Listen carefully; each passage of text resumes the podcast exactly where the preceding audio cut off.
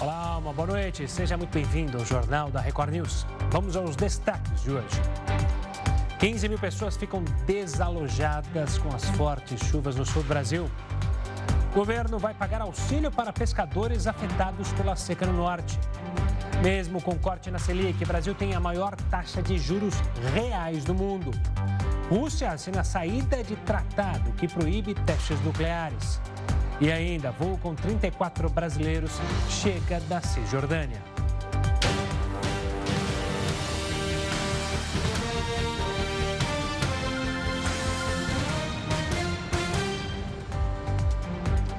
E mesmo após o corte do Banco Central nesta quarta-feira, o Brasil voltou a ter a maior taxa de juros reais do mundo. O Brasil voltou a ter a maior taxa de juros reais do mundo, mesmo após o Comitê de Política Monetária anunciar um novo corte da taxa básica, de 0,5 ponto percentual. Com isso, a Selic caiu de 12,75% para 12,25% ao ano. O juro real é formado pela taxa de juros nominal do país, subtraída a inflação prevista para os próximos 12 meses. Segundo o levantamento compilado pelo MoneyU, os juros reais do Brasil ficaram em 6,90% no topo do ranking. Em seguida veio o México com taxa real de 6,89%. Para completar o top 3, aparece a Colômbia com 5,48%. De acordo com o estudo, a volta do Brasil ao topo do ranking reflete o cenário de juros futuros, que foi afetado após as falas recentes do governo sobre o cenário fiscal do país. Além disso, as projeções mais baixas para a inflação completam o panorama e também ajudam a explicar a volta do Brasil ao primeiro lugar quando o assunto são os juros reais. Sabe aquela brincadeira que muita gente faz quando alguém está sem internet no celular? Ah, não vou, não pago a conta, sabe? Essas brincadeirinhas. Pois é, isso aí pode virar realidade. Sabe por quê? É que a Anatel autorizou empresas de telefonia a justamente cortar serviços das pessoas inadimplentes. Se o cliente não pagar a conta, a internet do celular será cortada em no máximo 20 dias. Segundo a Anatel, não haverá o acesso com velocidade reduzida, como funciona hoje em dia. Neste período, as operadoras já vão preparar a suspensão do contrato e não podem cobrar mais nada pelos serviços. Essa medida vinha sendo discutida há seis anos e agora foi aprovada pela Anatel. Após o vencimento do boleto, a operadora vai ter cinco dias para notificar o cliente e este mais 15 dias para normalizar o débito. Se isso não for feito, haverá o corte do serviço de internet móvel. As novas medidas já entram em vigor assim que forem publicadas no Diário Oficial da União, o que deve acontecer nesta sexta-feira. E como nós alertamos aqui na, no jornal da Record News, voltou a chover forte no sul do Brasil. As tempestades têm, as tempestades, perdão, têm deixado um rastro de destruição. Só no Paraná, mais de 15 mil pessoas tiveram que deixar as casas após as chuvas dos últimos dias. 34 cidades decretaram situação de emergência. E nesta quinta-feira não foi diferente. A região mais afetada foi o oeste catarinense, principalmente nas cidades de Maravilha e Quilombo, onde ruas ficaram alagadas e barrancos desabaram. O motivo é a frente fria associada a um ciclone extratropical a Defesa Civil alerta que há chance de raios, queda de granizo e chuva intensa até essa sexta-feira e pede para os turistas e moradores respeitarem os avisos das autoridades. No Paraná, a chuva também provoca estragos. Em Ivatuba, o rio Ivaí subiu 7 metros e deixou este condomínio inteiro praticamente submerso. Eu mesmo estou vendo a primeira vez essa enchente. Pegou de surpresa essa enchente, né? Não esperava e está subindo muito o rio, muito, então a gente tem que tirar todas as coisas de dentro, né? Na zona rural, o pasto virou rio e alguns animais ficaram isolados pela água. Na cidade, esse cachorro ficou preso no topo de uma escada. Ele foi resgatado de barco por moradores. Calma, calminha, vamos pegar você. Calminha, calminha. Em Foz do Iguaçu, na usina de Itaipu, foi preciso abrir o vertedouro. A medida é para garantir a segurança da barragem. 1 milhão e 400 mil litros descem por segundo, praticamente a média normal das cataratas do Iguaçu. De acordo com a Defesa Civil do Paraná, 160 mil pessoas foram afetadas pelas chuvas dos últimos dias. 15 mil ainda não podem voltar para casa. 34 cidades decretaram situação de emergência e vão receber a ajuda do governo federal. Já em São Paulo, uma frente fria deve chegar ainda nesta quinta-feira e a previsão de temporal entre sexta e domingo. E o ministro da Fazenda, Fernando Haddad, admitiu que as novas exceções podem elevar a alíquota padrão do imposto, o IVA, para até 27,5%. O IVA é um imposto sobre o valor agregado, que será criado de acordo com as normas da reforma tributária. Quem tem todos os detalhes sobre esse assunto é o repórter Yuri Ascar. Boa noite, Yuri. Boa noite, Gustavo. Boa noite a todos. O ministro da Fazenda, Fernando Haddad, se encontrou hoje aqui em Brasília com o relator da reforma tributária no Senado, o senador Eduardo Braga, para afinar justamente esse texto que na semana que vem já vai ser votado na Comissão de Constituição e Justiça e em seguida diretamente no plenário. Só que os senadores acrescentaram 250 sugestões a esse texto final, que vai ser analisado já na semana que vem. E entre essas sugestões, mais é, pessoas, mais setores da economia vão ser beneficiados com valores diferenciados para o IVA e para os outros impostos, o CBS e o IBS, né, as duas contribuições que formam o IVA e que vão substituir os atuais impostos. Uma vai para a União, a outra contribuição para estados e municípios. E com cada vez mais setores sendo beneficiados com imposto menor, Fernando Haddad deixou claro hoje que a alíquota deve subir meio ponto. Então, a, alíquota máxima, que seria de 27%, pode chegar a 27,5%, mas o ministro garantiu que não haverá aumento da carga tributária. Isso vai ser diluído entre outros impostos e outras cobranças que serão feitas com a reforma. O senador Eduardo Braga também conversou com a imprensa logo depois do encontro e reafirmou né, que foi colocada assim uma trava para evitar um aumento real de impostos, um aumento da carga tributária. E que o que os senadores fizeram no texto foi acrescentar né, melhorias a esse texto, que agora vai precisar voltar à Câmara dos Deputados e a expectativa da equipe econômica e do governo federal é que até dezembro a Câmara dos Deputados também aprove a PEC, né, a proposta de emenda à Constituição com a reforma tributária. E que mudanças foram essas que o Senado acrescentou no texto. Alguns profissionais liberais, como advogados, médicos, contadores e engenheiros, também vão ter uma alíquota especial e as empresas que atuam no setor de saneamento básico também terão uma alíquota especial. E quanto mais setores com alíquotas especiais, maior fica essa alíquota geral para os outros setores. É com você, Gustavo. Tá certo, Yuri. Obrigado pelas informações. Uma ótima noite. Olha, pela primeira vez a Ucrânia admitiu chegou a um impasse no conflito contra a Rússia. Em entrevista à revista britânica The Economist, o principal comandante militar do país reconheceu que o cenário não mudou mesmo com a contraofensiva lançada no primeiro semestre. O membro do Exército também afirmou que não espera um avanço significativo nos próximos meses. Segundo ele, os dois países chegaram a um nível de tecnologia de armamentos que impede que algum dos lados rompa as linhas inimigas. As falas acontecem no momento em que a ajuda vinda do Ocidente corre o risco de diminuir. Além de parte da Câmara dos Estados Unidos recusar o fornecimento de mais armas, o conflito entre Israel e Hamas pode desviar a atenção das nações ocidentais para o Oriente Médio. E olha, a Rússia saiu oficialmente de um tratado internacional que proíbe testes nucleares. A medida foi assinada pelo presidente Putin nesta quinta-feira. Apesar da decisão, Moscou afirma que só retomará esse tipo de teste caso Estados Unidos façam o mesmo.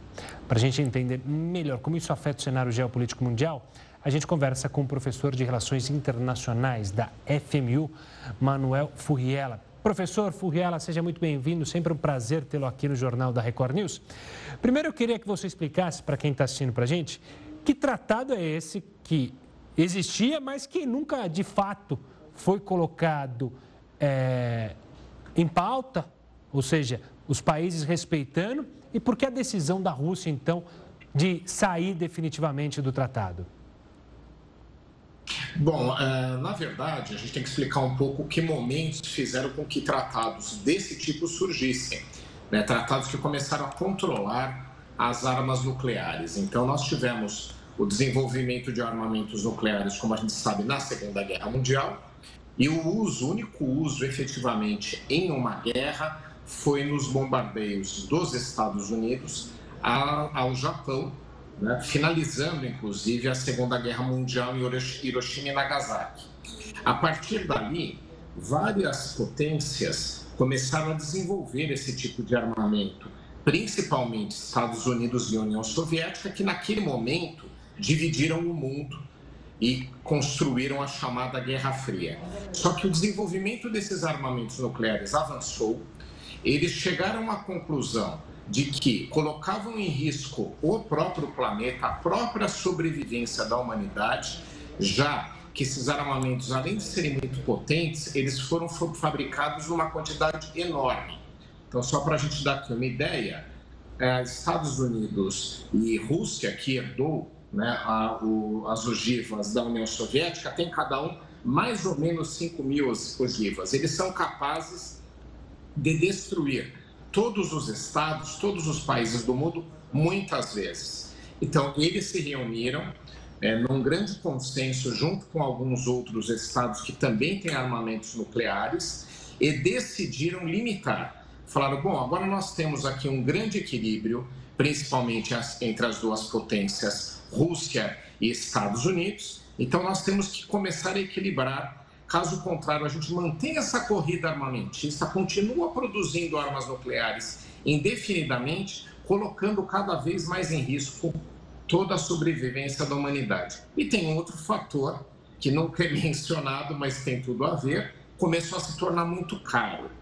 Não só essa corrida armamentista, já que as armas nucleares demandam um investimento muito representativo, como também a própria manutenção delas, dessa quantidade enorme de bombas e mísseis e torpedos nucleares que eles acabaram produzindo. Então, o que, que eles fizeram? Assinaram vários tratados, limitando a produção de armas nucleares e limitando, no caso desse em específico, os testes. Os testes causam danos ao meio ambiente e também, obviamente, faziam parte daquela lógica de uma corrida armamentista que parou. Chegaram a um nível tão elevado desse tipo de armamento que pararam. Então, por isso que assinaram vários tratados. Bom, e o que, que significa a saída da Rússia desse em específico? Novamente, um recado ao mundo a Rússia tem se reafirmado, tentando se reafirmar como uma potência. E como o poder dela tem sido cada vez mais reduzido, e a gente tem observado isso, inclusive na guerra com a Ucrânia, ela fica sempre lembrando ao mundo de que ela tem as armas nucleares e pode utilizá-las e algo extremamente poderoso. Então, qual foi o sinal aí? O sinal foi: não vamos mais fazer parte desse tratado, para que nós tenhamos direito a retomar, quando acharmos conveniente, os testes nucleares. E aí vem um outro recadinho: só vão fazer esses testes se os Estados Unidos fizerem. De qualquer forma, é parte de discurso, é parte de retórica, mas tem um ponto importante: coloque em risco a segurança internacional, pois os armamentos nucleares e os acordos que limitaram são muito importantes e, quando começam a ser abandonados, obviamente, podem desequilibrar as, a, o balanço das armas nucleares mundo afora e gerar uma utilização desse tipo de armamento que é extremamente destruidor.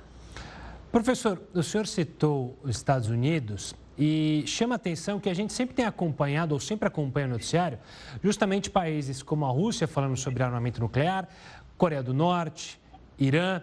Mais recentemente, a gente teve o anúncio do governo americano de anunciar a construção de uma nova bomba atômica, ou de transformá-la em ativa uma bomba atômica ainda mais poderosa. Isso vai de encontro aí no que o senhor falou, de que nesse ponto a gente está vendo cada vez mais a diplomacia indo para o buraco, literalmente, e as grandes potências mostrando força bélica umas para outras? Sem, sem dúvida, porque esses acordos que eu mencionei, eles foram assinados no momento onde haviam duas grandes potências apenas, né? Estados Unidos e União Soviética, da qual a Rússia se diz herdeira, mas pelo menos é herdeira dos armamentos nucleares. De qualquer forma, eles, eles procuraram equilibrar as suas relações né, e o seu poder. E hoje em dia isso está mudando. Então você tem né, a Rússia querendo se autoafirmar. E o que ela tem de mais poderoso são esses armamentos. E depois, vem alguns outros países, por razões diversas, falar no desenvolvimento desse tipo de armamento. Você tem a Coreia do Norte, que inclusive já tem armamento nuclear, não tão desenvolvido e não no volume de Estados Unidos e Rússia, tanto é que continua desenvolvendo, mas a principal razão para a Coreia do Norte ter esse armamento é para que ela não seja ameaçada e o governo atual de lá permaneça. Né? Então, esse, esse é o principal fundamento né, para a Coreia do Norte ter. O Paquistão e a Índia têm, por quê? Porque como um tem, o outro entende que tem que ter também. Então, você tem alguns motivos para os poucos países, poucos estados que têm esse tipo de armamento, não é? Mas, óbvio que o mais desafiador agora no momento é controlar a Rússia, já que você tem ali uma ameaça num estado, num país que tem perdido o poder e, ao ter um armamento tão poderoso, pode de forma imprudente utilizar. Então, imagine só, né, se eles acabem por decidir usar na Ucrânia esse tipo de armamento. Lembrando aqui que existem vários tipos né, de armas nucleares, umas menos ofensivas, obviamente. Imagine só que problema causaria não só para a própria Ucrânia ao ser atingida, mas para a comunidade internacional. Então, sempre é um alerta como a Rússia, que tem perdido o poder, vai usar as armas nucleares. Enquanto fica só no discurso, ok. O problema é o risco de uma efetiva utilização. Esse alerta é constante. Professor, vou pegar o gancho da Ucrânia. Eu falei mais cedo justamente sobre o exército ucraniano dizer que está no impasse, que a contraofensiva não foi como eles imaginavam, pelo menos, e dizer que nesse momento ninguém consegue avançar de ambos os lados. E junto a isso, a gente tem uma outra guerra que eclodiu no Oriente Médio. Para a Ucrânia, a situação começa a ficar ainda mais tensa no sentido de talvez não conseguir recuperar, recuperar territórios e também ver o Ocidente com os olhos mais focados agora justamente para o conflito Israel versus o Hamas? Sem dúvida, a situação para a Ucrânia se complicou com essa guerra de Israel. Veja só, o que, que a gente tem, o que, que, quais, o que, que significa esse discurso de hoje, essa afirmação da Ucrânia que é um impasse? Veja só, a Ucrânia é o Estado invadido. Qual é o seu objetivo maior? É determinar ou repelir a invasão, né? vencer o exército russo dentro do seu território para que de lá ele se retire. O discurso diz que eles não estão conseguindo fazer isso. Por outro lado, qual é o objetivo da Rússia, obviamente? É vencer a guerra da Ucrânia e depois impor os seus objetivos, que a gente até já sabe, que é ter uma parte, que é tirar uma parte, objetivos atuais, né? Tirar uma parte do, da, do, do território ucraniano. Não era isso no início, mas se tornou isso, né? A partir do momento que a que a Rússia não venceu logo nos primeiros instantes do conflito. Então, eles estão dizendo que nem a Rússia consegue se impor, não consegue vencer a guerra, nem eles conseguem retirar os russos do seu território, né? repelir a invasão. Então, esse impasse faz com que a maior prejudicada, por óbvio, óbvio seja a Ucrânia, que tem parte do seu território com tropas estrangeiras, que está fazendo todos os seus esforços na guerra e não consegue resolver a situação. Bom, o que, tem a ver a, a, agora essa guerra da, de Israel contra o Hamas com isso? Tem a ver não somente por questões internacionais. A gente acompanha aqui é, na, nos noticiários brasileiros que a guerra da Ucrânia teve muita cobertura, muito interesse do público do Brasil. E não só do Brasil, do mundo todo. Uma guerra importantíssima, localizada na Europa com repercussões na economia internacional, na geopolítica, em tudo. A partir do momento que você tem outro conflito extremamente ou tão importante quanto, que é esse de Israel, não só a atenção se volta para lá, como, como todos os esforços se voltam, mas tem um fator que não é mencionado, mas também é importante. Os recursos econômicos das, das potências com interesse nos conflitos acabam agora sendo alocados lá em Israel. O principal deles tem a origem nos Estados Unidos. Os Estados Unidos são os maiores apoiadores de Israel, estão alocando bilhões de dólares de ajuda adicional a Israel e, obviamente, começa a ficar com o bolso mais curto para continuar ajudando a Ucrânia.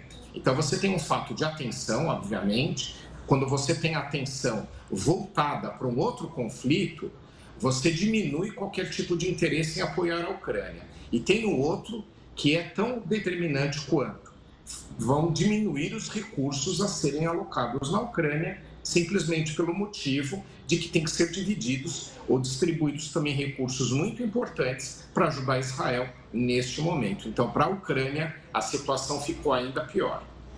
Professor Furriela, muito obrigado pela participação aqui conosco no Jornal da Record News, por atender a gente nesse feriado. Um forte abraço e até uma próxima. Bom final de semana. Bom final de semana. Ainda no cenário internacional, Estados Unidos, China, União Europeia e cerca de outros 20 países assinaram uma declaração para um desenvolvimento seguro da inteligência artificial. Esse acordo foi discutido na primeira cúpula internacional sobre o auge desse tipo de tecnologia. O documento, que também inclui o Brasil, destaca-se a necessidade urgente de compreender e administrar coletivamente os riscos potenciais da inteligência artificial. Os Estados Unidos devem anunciar em breve a criação de um instituto sobre a segurança da inteligência artificial em Washington. Pescadores afetados pela estiagem no norte receberão auxílio do governo. O Jornal da Record News volta já.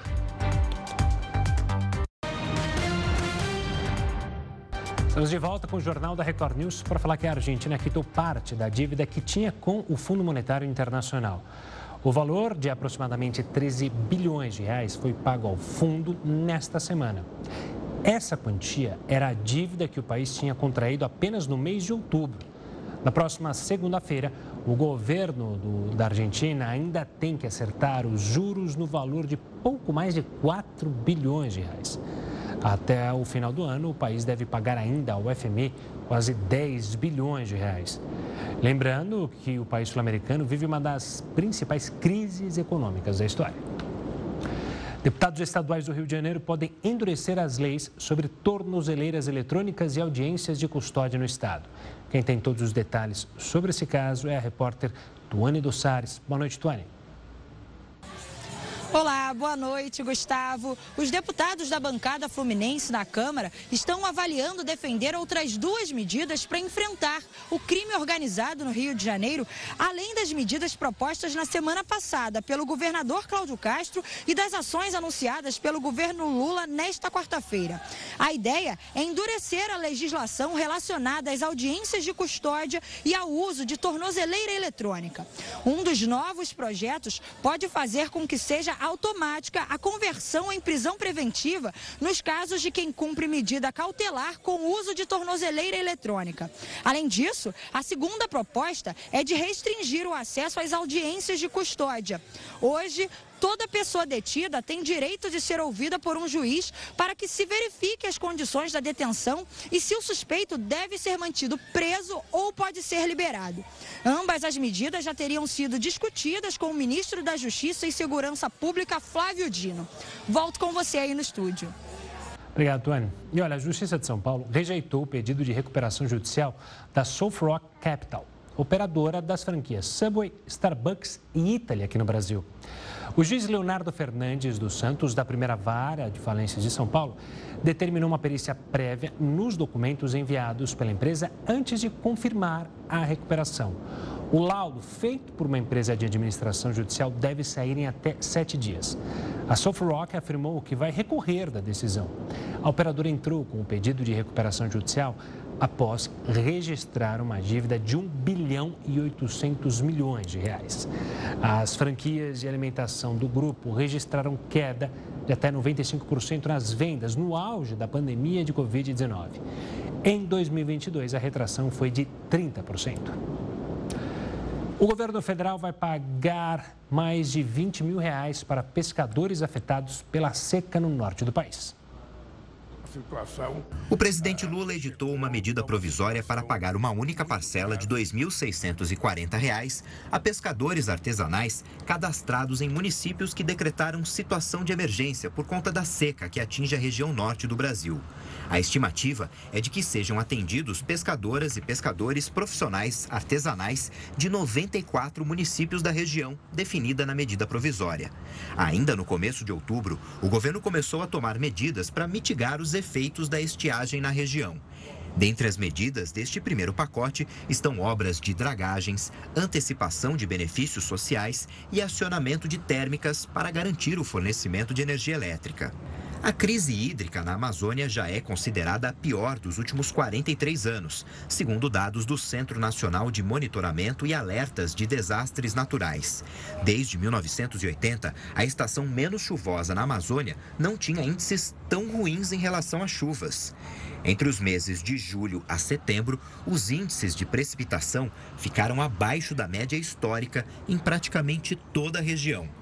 Os estados mais afetados são Amazonas, Acre, Roraima, Amapá, Rondônia e Pará.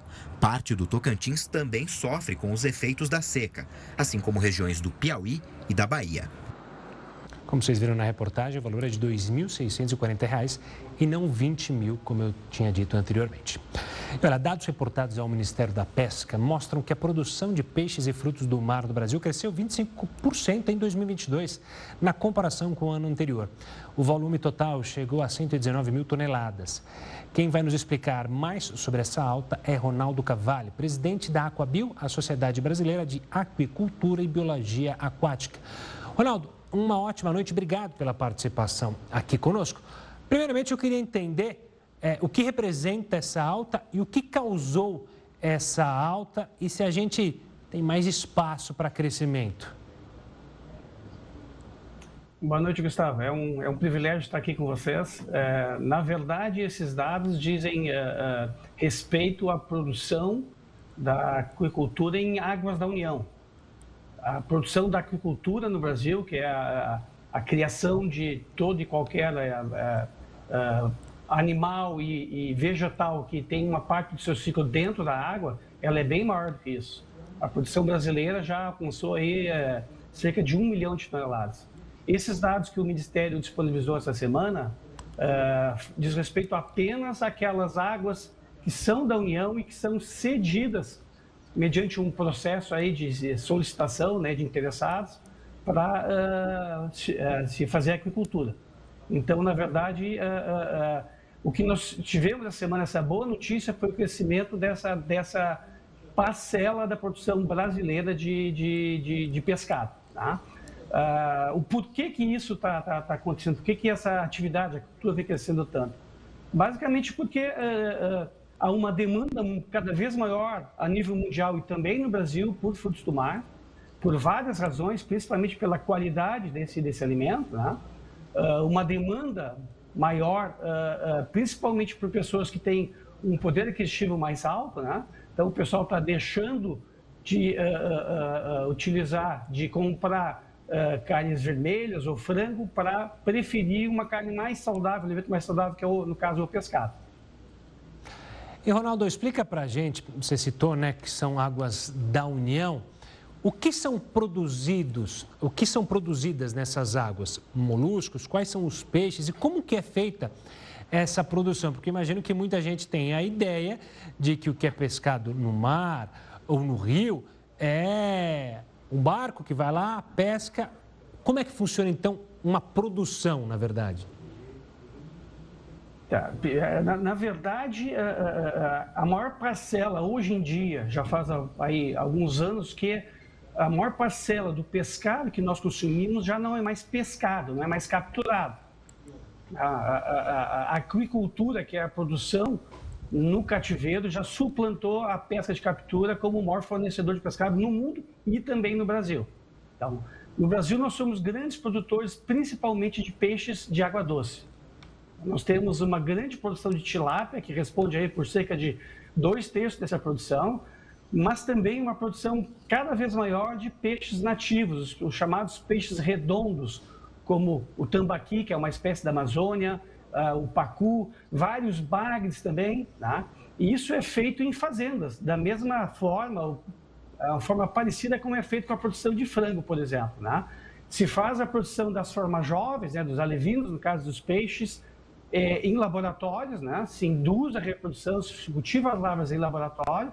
Essas larvas são levadas para um viveiro, que nada mais é do que um corpo d'água que foi preparado para receber essas formas jovens, e ali ela é produzida, alimentada, e na grande maioria dos casos, até alcançar um tamanho que pode ser comercializado. Tá? O Brasil também tem muito importante aí uma produção de camarões marinhos, principalmente na região nordeste, nos estados do Ceará e do Rio Grande do Norte. E segue a mesma lógica como eu, eu comentei uh, agora. Tá? Nós temos também uma produção importante aqui no estado de Santa Catarina de moluscos bivalves, tá? principalmente de mexilhão e de ostras.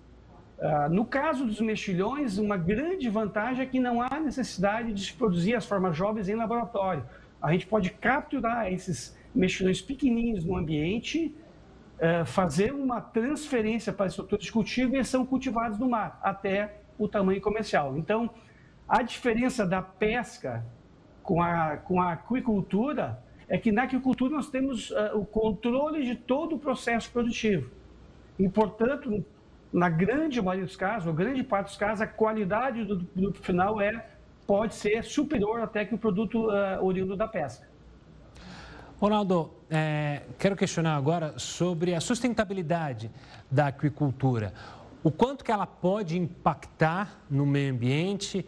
É, essa é uma preocupação, justamente, afinal, a gente está falando é, da água, que possivelmente também tem outros destinos, é, e do ambiente marítimo. Como que é isso na aquicultura aqui no Brasil? Como isso tem tomado a preocupação do nosso governo? Não, na verdade, essa é uma aplicação não só do governo, mas também da, da, da comunidade acadêmica, a qual eu, eu, represento através da Coabil, mas também dos próprios produtores. Né? Há, há uma crescente de conscientização da necessidade de, de se ter uma atividade sustentável, né? e principalmente na questão ecológica ambiental, porque o próprio produtor se ele uh, uh, não for sustentável, não mantiver o seu ambiente uh, saudável, ele vai ter que deixar de produzir. Então, essa é uma questão, é há um crescente, como eu comentei agora, nessa conscientização. O, o, o governo federal tem procurado fomentar formas mais sustentáveis de produção. É claro que isso é uma coisa que não se muda de uma geração para outra. Há um caminho largo ainda a ser produzido, há muita coisa ainda para ser melhorada, mas eu não tenho dúvidas que o, a, o que a gente tem hoje em termos de agricultura no Brasil é infinitamente muito mais sustentável do que era há 10, 20, 30 anos atrás. Esse é um caminho sem volta, a procura pela sustentabilidade. Né? E não é só questão ambiental. Né? A gente tem que. A, a, a definição de sustentabilidade também leva à questão social, econômica também. Não é só questão do ambiente, é bem mais amplo. Nós temos que ter uma visão um pouquinho mais holística disso. Ronaldo, ainda nessa linha, há espaço para o aumento da produção nessas águas que são da União? É, e se há espaço, é preciso que ele seja devagar a, a produção por uma questão de sustentabilidade, entender os impactos que isso pode causar? Com certeza, com certeza. Na verdade, nós já estamos crescendo bastante, né? Se a gente analisa os dados aí disponibilizados pelo IBGE e pela Associação dos Produtores, o Brasil vinha crescendo aí na faixa, a produção brasileira da agricultura vinha crescendo na faixa de 5, 6% ao ano. Tá? Obviamente que no ano passado, com a questão da, da pandemia, a guerra na Ucrânia, a Rússia, houve uma diminuição, mas foi geral, não foi só no Brasil. Tá?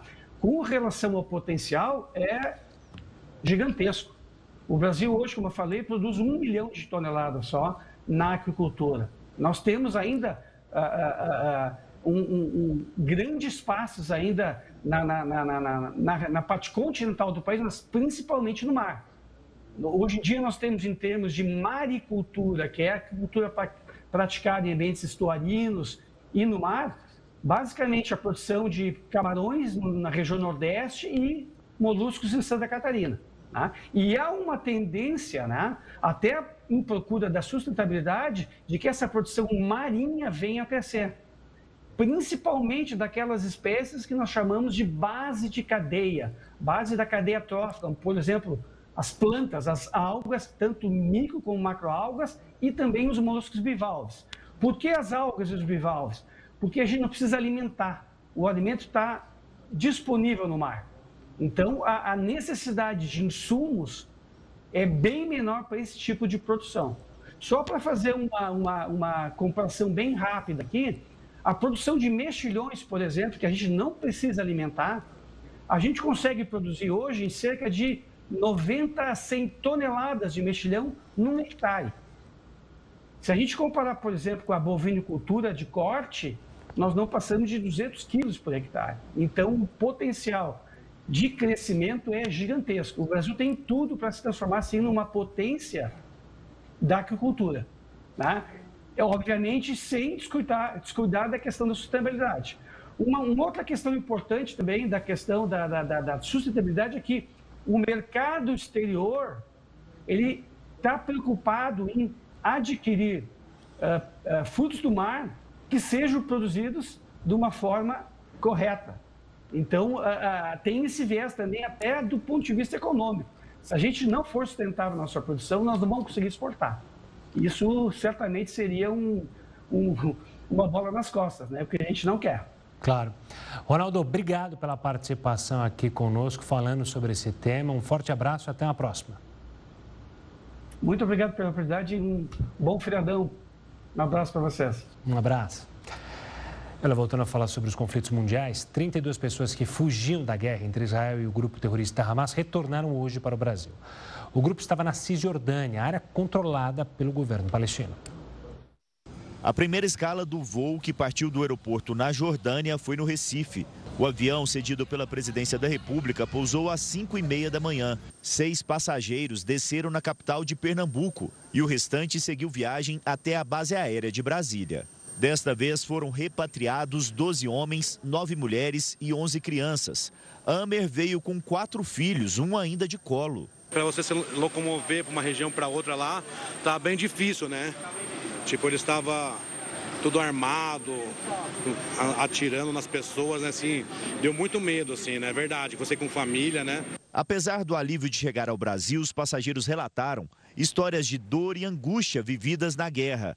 A Karime, gaúcha de origem palestina, morava há 20 anos na Cisjordânia e foi resgatada com os filhos mais novos. A gente não conseguiu trazer todos.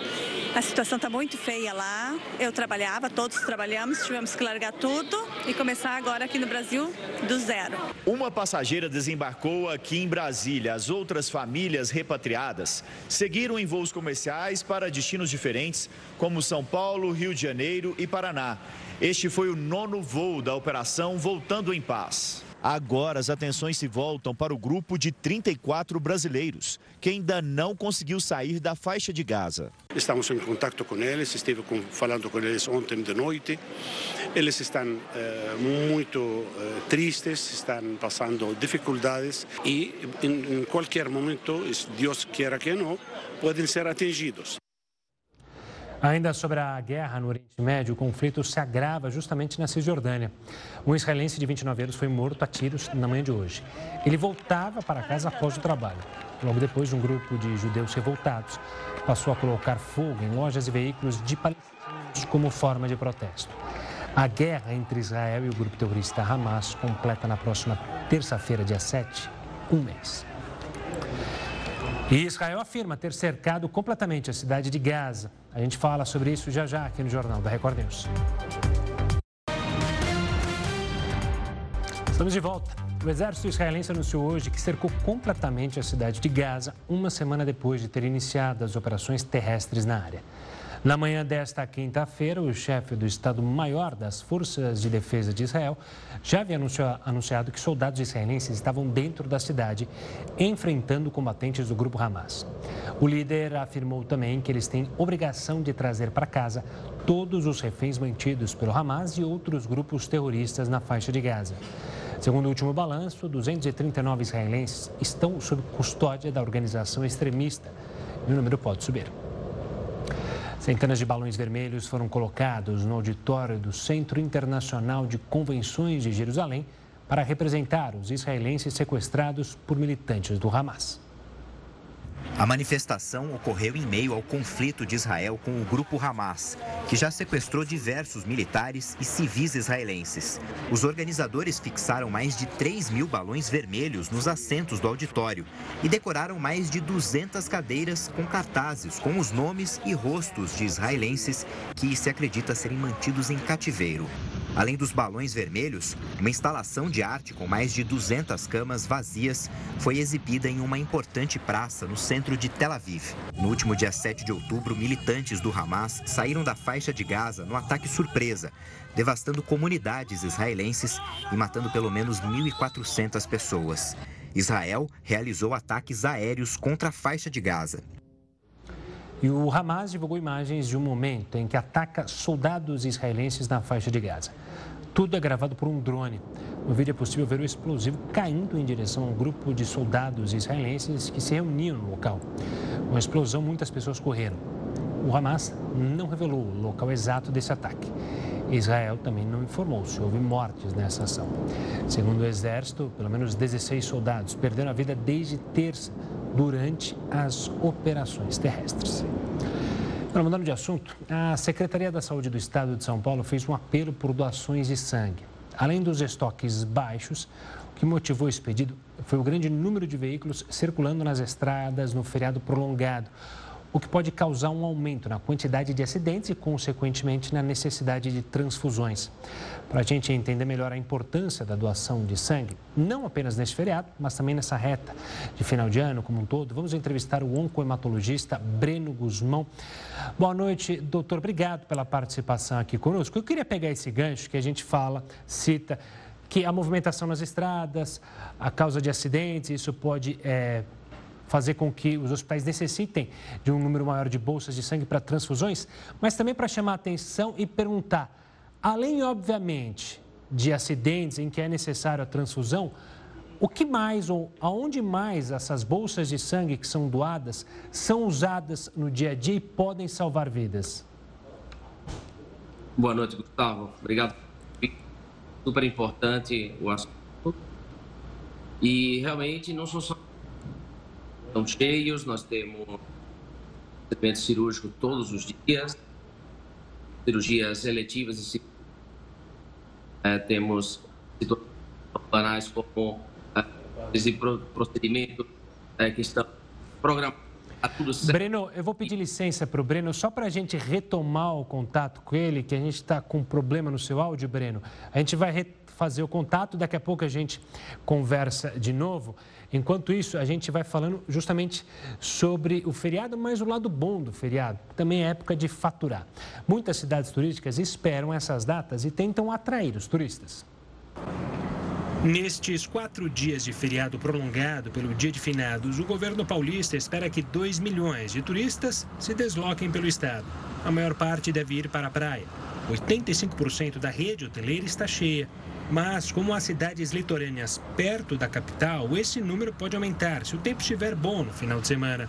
A capital, a expectativa é para os eventos culturais. Muitos turistas procuram em São Paulo os museus e querem passear pelos parques e pela Avenida Paulista.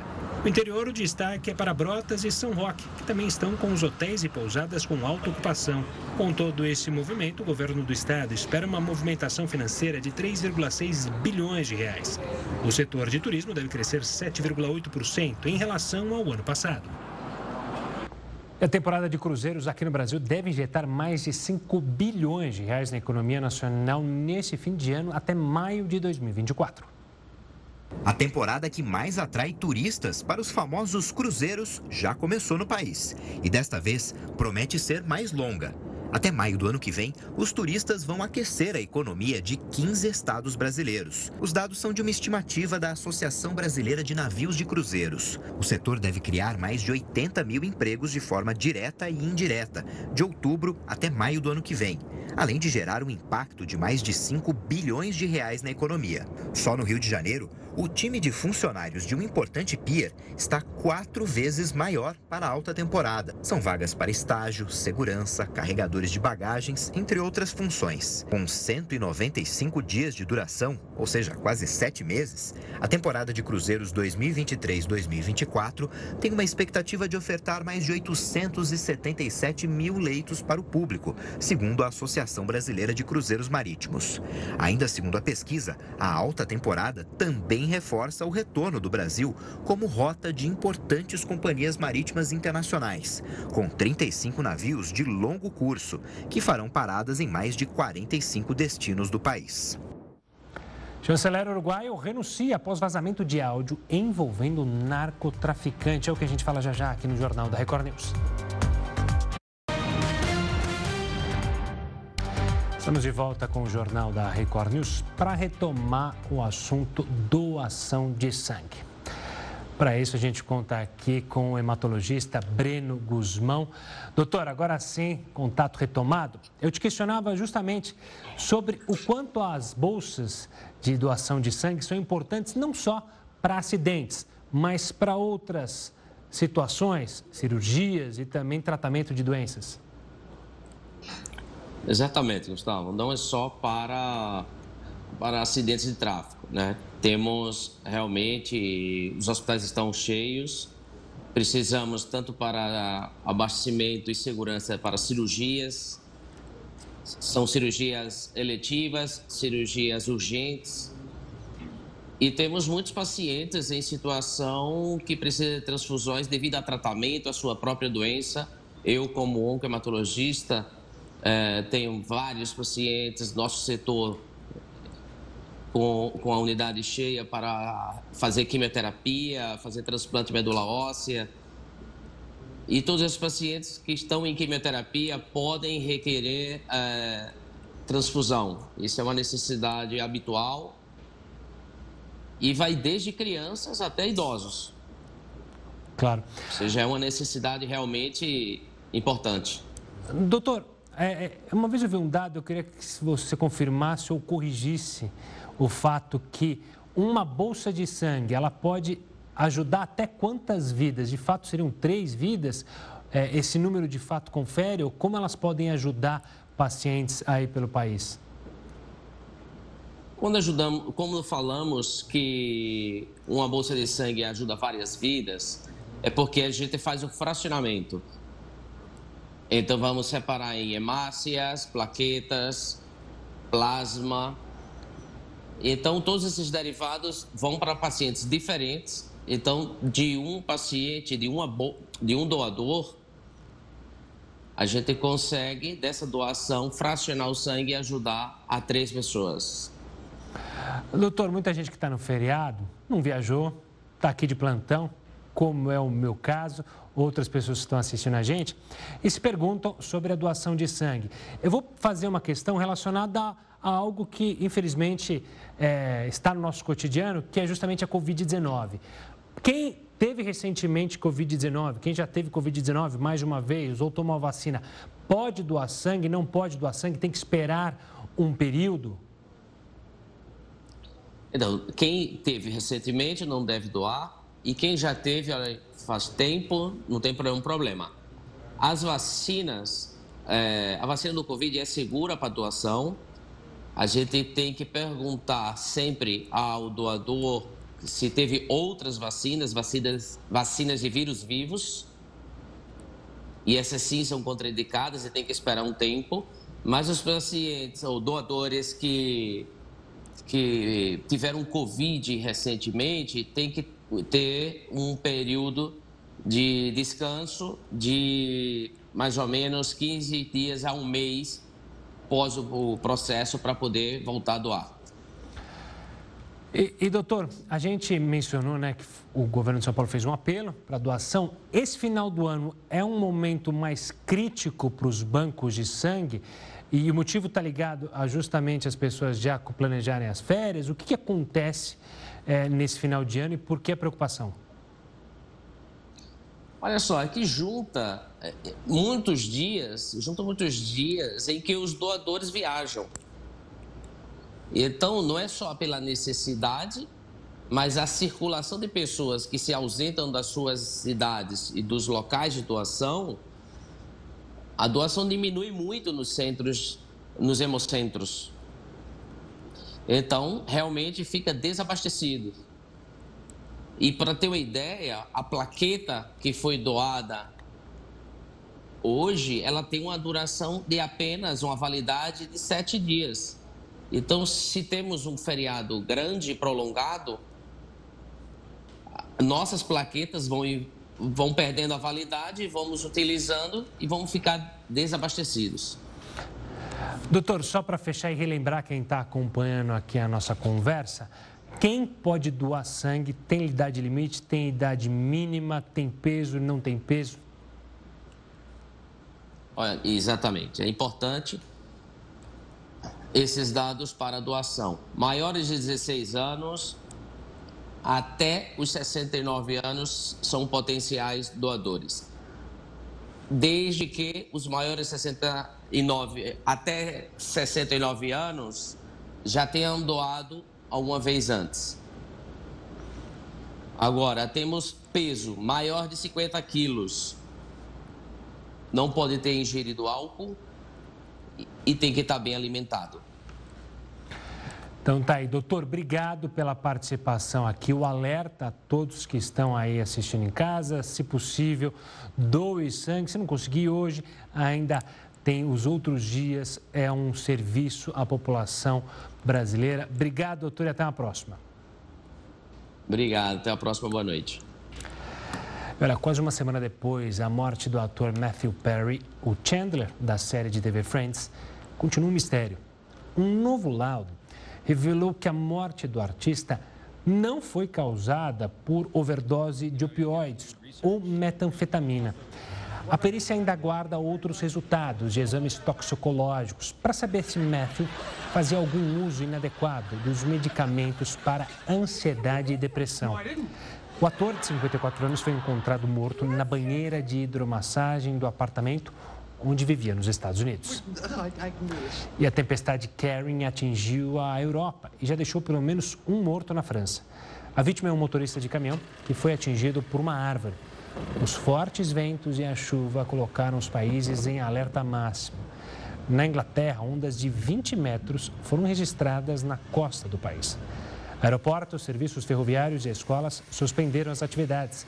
Segundo as autoridades, mais de um milhão de pessoas ficaram sem luz. A previsão é de que outros países da Europa Ocidental ainda sejam atingidos pelo temporal. Aqui na América do Sul, o chanceler do Uruguai, Francisco Bustillo, renunciou ao cargo. O pedido foi feito após a divulgação de áudios em que ele tenta ocultar uma comunicação sobre a periculosidade do narcotraficante uruguaio Sebastián Marcet para a emissão de passaporte. Marcet, hoje foragido da Justiça, solicitou o passaporte uruguaio em outubro de 2021 e o obteve no mês seguinte. Bustillo deve prestar depoimento ao Ministério Público do país já na próxima sexta-feira. Essa edição do Jornal da Record News fica por aqui. Muito obrigado pela companhia. Tenha uma ótima noite, bem acompanhado do News das 10 com Renato Diniz. Tchau, tchau e até amanhã.